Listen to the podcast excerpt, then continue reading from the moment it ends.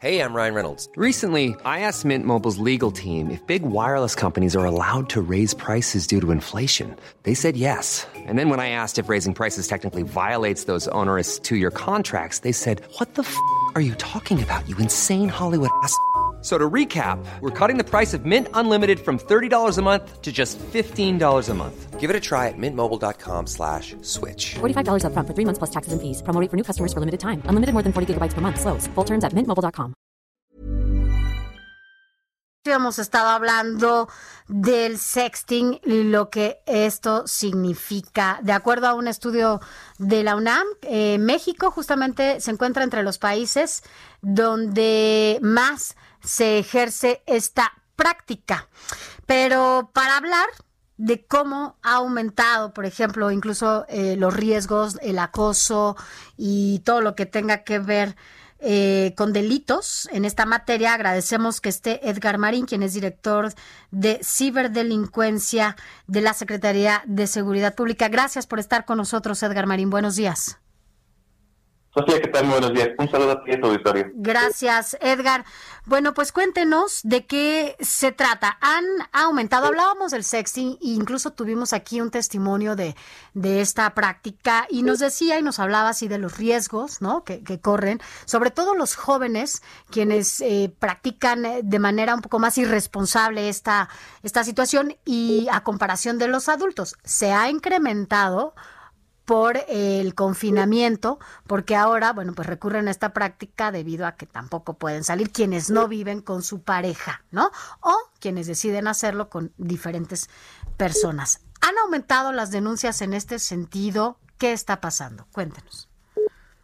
Sí, claro que sí. Aproximadamente en un 30% han incrementado los reportes de casi todos los delitos cibernéticos y haciendo especial énfasis en el tema de sexting, Claro que sí, lamentablemente es una práctica que se ha popularizado, sin embargo, la Secretaría de Seguridad Ciudadana eh, tiene una postura muy firme en esta situación. Cada una de las personas eh, tiene la libertad de hacer o no este tipo de prácticas, finalmente es una forma de expresión de la sexualidad. Sin embargo, hay que hacer una diferencia muy importante entre esta práctica llevada a cabo por, por personas adultas y llevada a cabo por personas, eh, bueno, menores de edad. Ahí es cuando a veces entendemos que hay un, riesgo aún mayor. No, no, solamente por la violación a la, intimidad, sino tiene que ver mucho con el uso de las tecnologías. Muchas veces al tomar una fotografía, eh, enviarla y posteriormente borrarla, pues creemos haberla borrado, pero solamente del roleplay de la cámara. Muchas veces nuestros dispositivos electrónicos, celulares, tabletas, eh, guardan esa fotografía en la nube, en servicios de edición de fotografía, este, la guardan respaldos y demás. Entonces, tomar este tipo de práctica a través de medios digitales, el envío y recepción de imágenes, de, videos, contenidos de este tipo, pone en riesgo no solamente a los menores, sino a cualquier persona que lo pone en práctica y que no conoce bien dónde es que se guardan este tipo de, cosas en redes sociales. ¿Cómo, cómo poder, eh, porque bien, bien comenta, finalmente es un, un ejercicio ¿no? de la sexualidad, eh, con COVID o sin COVID, ¿no? Igualmente se, se practica, pero si se ha agudizado, justamente es el encierro lo que ha favorecido el incremento de, de este tipo de, de práctica. Pero todo lo que se sube a Internet, todo lo que se manda, se queda efectivamente en esta nube. ¿Cómo prevenir o cómo hacerle? ¿No hay ninguna forma de que no permanezca o cómo hacerle para no correr ningún riesgo? Bien, para evitar los, riesgos, lo primero es conocer los dispositivos y conocer el tipo de aplicaciones que estoy ocupando. Hay veces que eh, tanto adultos como, como menores recurren a este tipo de prácticas, eh, toman fotografías, toman videos, pero deberían de conocer, bueno, cuáles son las aplicaciones que están instaladas en mi dispositivo. Tendría que ver eh, cosas específicas para Android o para iOS y saber posteriormente cuáles son las aplicaciones que tienen instaladas. Muchas veces eh, hay gente que toma fotografías y simplemente para que se vean mejor sus paisajes y los retratos, este, las edita. Entonces empezamos eh, a descargar una suerte de aplicaciones que nos ayuda a poner filtros y demás. Muchas veces este tipo de aplicaciones también guardan las fotografías que nosotros estamos tomando. Otra cosa son los servicios en nube. Este, desde los servicios de iOS se, se, guardan en el iCloud y los servicios de Android se guardan en Google Drive o Google Fotos. Entonces, muchas veces borramos la fotografía, tal vez incluso del dispositivo, pero no nos percatamos de que también sea borrada de este tipo de servicios. Entonces, número uno, habría que conocer mis dispositivos y saber cuál es el, mejor canal para la eliminación de este tipo de contenido. Evidentemente creemos que la mejor forma de evitar que este tipo de contenidos eh, salgan a, Internet y posteriormente se diseminen, pues es evitar su, práctica. Sin embargo, una vez que se eh, toma la decisión de forma voluntaria de, llevar este tipo de, práctica, lo que sugerimos es tratar de, no, no enviarlo a través de, medios electrónicos, de redes sociales. Eh, muchas veces nosotros como eh, Policía Cibernética a través de los reportes nos hemos enterado de un, un, sinfín de elementos de pérdida. Hay gente que menciona, bueno, pues yo he estado intercambiando este tipo de fotografías con, con alguien eh, de forma voluntaria, pero resulta que perdí mi acceso a mi cuenta de Facebook o alguien hackeó mi cuenta de Facebook, se mete a las conversaciones y encuentra este tipo de conversación. Entonces, finalmente yo lo hice con eh, una, un voto de confianza, la persona a quien yo se las envié en ningún momento fue quien irrumpió el, el voto de confianza, pero pues yo no tengo el control de mi cuenta actualmente en Facebook y ahí fue donde se empezó a recopilar todo este tipo de material. Tampoco es recomendable, pero para nada tenerlo en dispositivos de almacenamiento físico, este, guardarlos en, en pendrives, en memorias USB.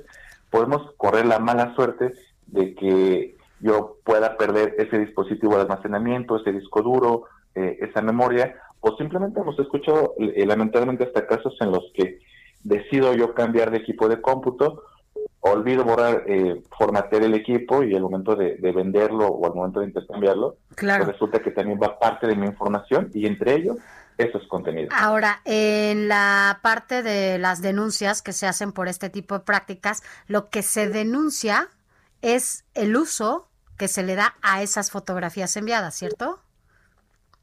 ¿O qué es lo que se eh, denuncia?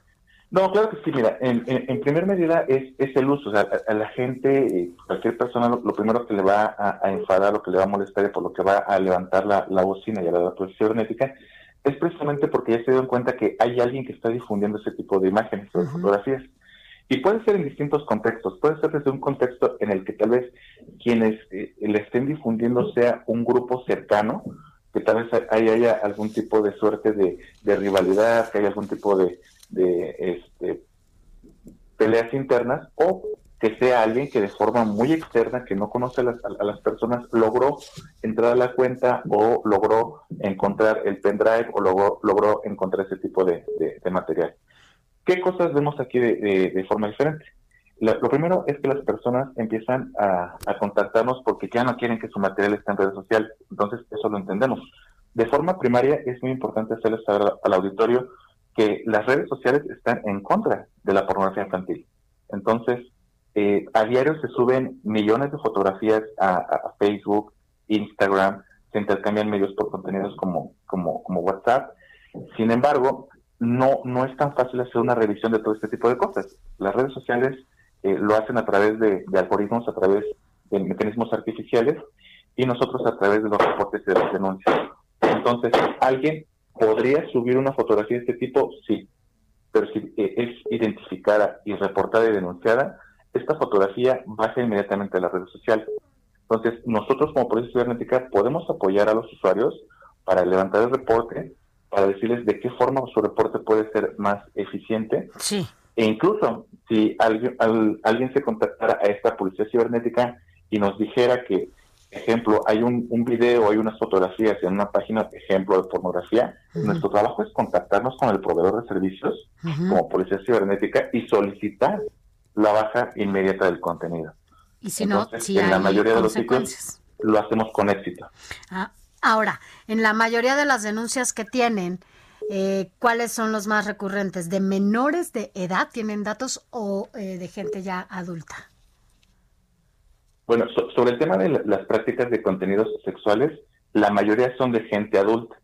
Sin embargo, a veces sabemos que hay, hay, contacto por parte de papás que identifican, oye, es que yo marco a esta profesión cibernética porque me di cuenta que mi hijo o mi hija está mandando mandando imágenes y está recibiendo imágenes y contenidos. Entonces, la mayoría de, las, de, los, personas que se acercan con nosotros ya son eh, personas adultas hablando tanto de, de conductas de adultos como de conductas de menores.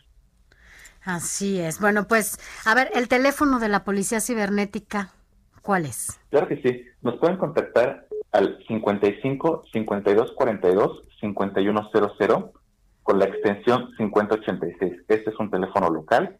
Lo dimos a 10 dígitos por la nueva marcación. Y también lo pueden hacer a través del correo policía.cibernética arroba ssc.cdmx.gov.mx. Que tengan cuidado con este tipo, con el manejo de, de, sus imágenes. Digo, cada quien es libre de hacer ¿no? lo que quiera, eh, pero sí es riesgoso cuando no se sabe a quién se le está enviando esta imagen, el mal uso que se le puede dar y también incluso el riesgo eh, de familiares o propio a, en medio de toda esta inseguridad y violencia que se vive en el país, ¿no? Así es. Bueno, pues muchas gracias, Edgar Martínez. ¿es? Yo te había dicho Marín, ¿va? Pero es Martínez. Edgar Martínez. Edgar Martínez, director de ciberdelincuencia de la Secretaría de Seguridad Pública Ciudadana, ya lo escuchó. Más vale tener cuidado con todo el manejo que se hace en redes sociales cuando se habla de fotografías de este tipo, hablando del sexting. Gracias, buen día. Hi, I'm Daniel, founder of Pretty Litter. Did you know cats tend to hide symptoms of sickness and pain? I learned this the hard way after losing my cat, Gingy. So I created Pretty Litter, a health monitoring litter that helps detect early signs of illness by changing colors, saving you money and potentially your cat's life. Pretty Litter is veterinarian developed, and it's the easiest way to keep tabs on your fur baby's health right at home. Go to prettylitter.com and use code ACAST for 20% off your first order and a free cat toy. Terms and conditions apply. See site for details.